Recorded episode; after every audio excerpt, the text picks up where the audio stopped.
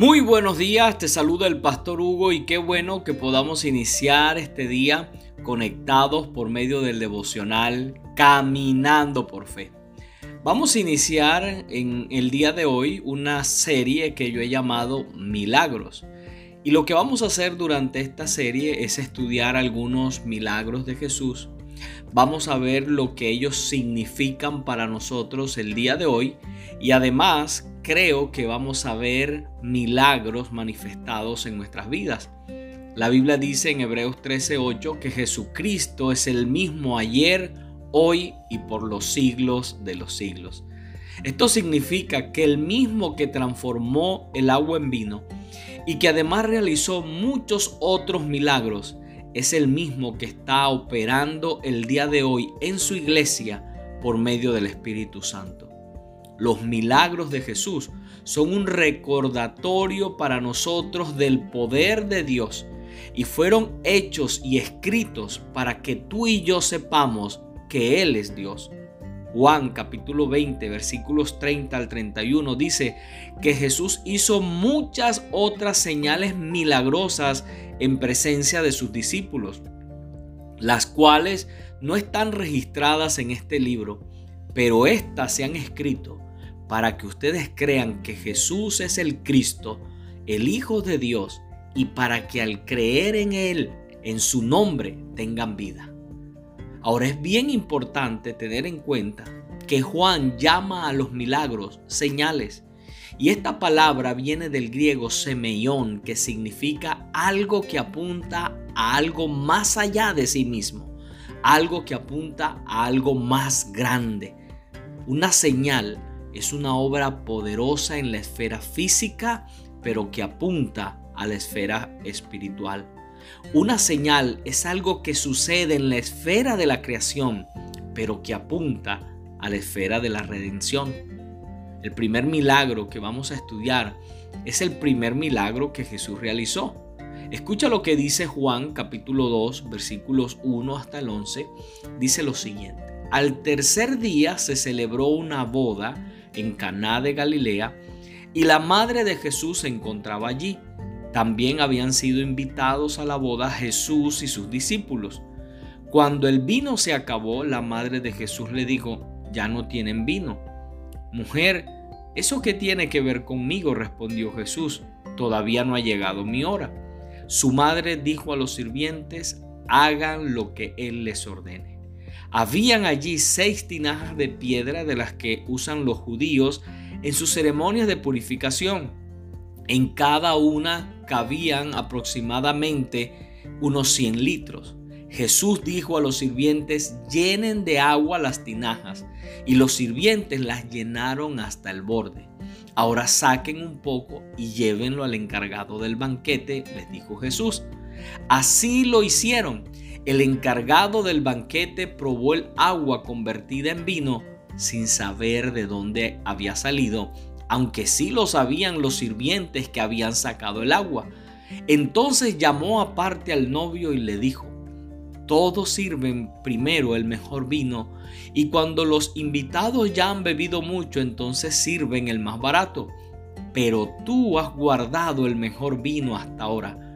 Esta, la primera de sus señales, las hizo Jesús en Caná de Galilea.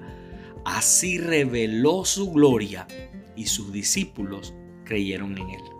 Sabes, al estudiar este milagro, quiero invitarte a considerar algunas cosas. Número uno, que Jesús se interesa en tu felicidad. Este fue el primer milagro que Jesús realizó, como te decía hace un momento. Y creo que no es casualidad que Él haya escogido una fiesta que Él haya escogido una celebración, que Él haya escogido un matrimonio, un tiempo de gozo para realizarlo. Por este aspecto y todo lo que acontece en la historia, tú y yo podemos decir que Jesús se interesa en nuestra felicidad. Sabes, la religión es seria, es sobria y es fría, pero Jesús es alegría y gozo. Romanos capítulo 14 versículo 17 dice, porque el reino de Dios no es cuestión de comidas o bebidas, sino de justicia, paz y alegría en el Espíritu Santo. Es decir, Dios quiere que tú seas un hombre y una mujer alegre. Dios quiere que tú disfrutes de su relación con Él, que tú disfrutes de tu salvación, que tú disfrutes de lo que Él hace diariamente en tu vida. Por eso la Biblia nos invita a regocijarnos, nos invita a celebrar, nos invita a alegrarnos en el Señor. La vida cristiana debe ser una vida de gozo. El salmista dijo en el Salmo 32, 11, alégrense ustedes los justos, regocíjense en el Señor, Canten todos ustedes los rectos de corazón. El apóstol Pablo, guiado por el Espíritu Santo en la carta a los filipenses, va a decir, regocijaos en el Señor. Otra vez les digo, regocijaos. El salmista dice también en el Salmo 16, 11, me has dado a conocer la senda de la vida.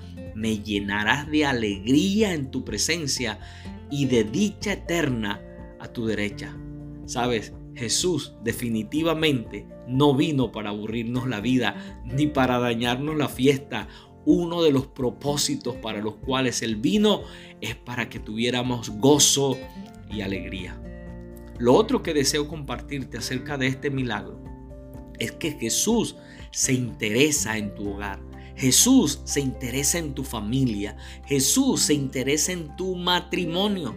Es muy importante considerar el hecho que su primer milagro Jesús no lo hizo en el templo, ni lo hizo en un ayuno, ni en una vigilia o en ningún otro escenario religioso. Lo hizo en una casa. Escogió la necesidad de una familia, escogió el problema que se había presentado en este matrimonio para realizar su primer milagro. Y esto nos habla a nosotros de lo importante que es invitar a Jesús a nuestras vidas, de lo importante que es invitar a Jesús a nuestras casas, que Él venga y manifieste su gloria en nuestra familia. ¿Sabes algo? Solo los hogares donde Jesús sea el centro de sus vidas, donde Jesús gobierne, podrán resistir las exigencias y la maldad de los últimos tiempos.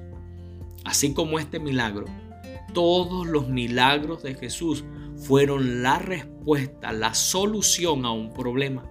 Por eso, si tú estás enfrentando algún problema el día de hoy, déjame decirte que eres un candidato para que Jesús manifieste su gloria y realice un milagro en tu vida. Por eso, si estás pasando en este momento por algún problema, invita a Jesús a tu vida, invita a Jesús a tu casa y Él se cargará de poner todas las cosas en orden. Te animo para que te mantengas caminando por fe. Te invito para que te prepares en oración porque vamos a ver milagros suceder durante estos meses que faltan del año. Y por eso te recuerdo, que te mantengas conectado y conectadas con Dios, porque no se te olvide que conectados con Dios, la vida es mejor. Bendiciones.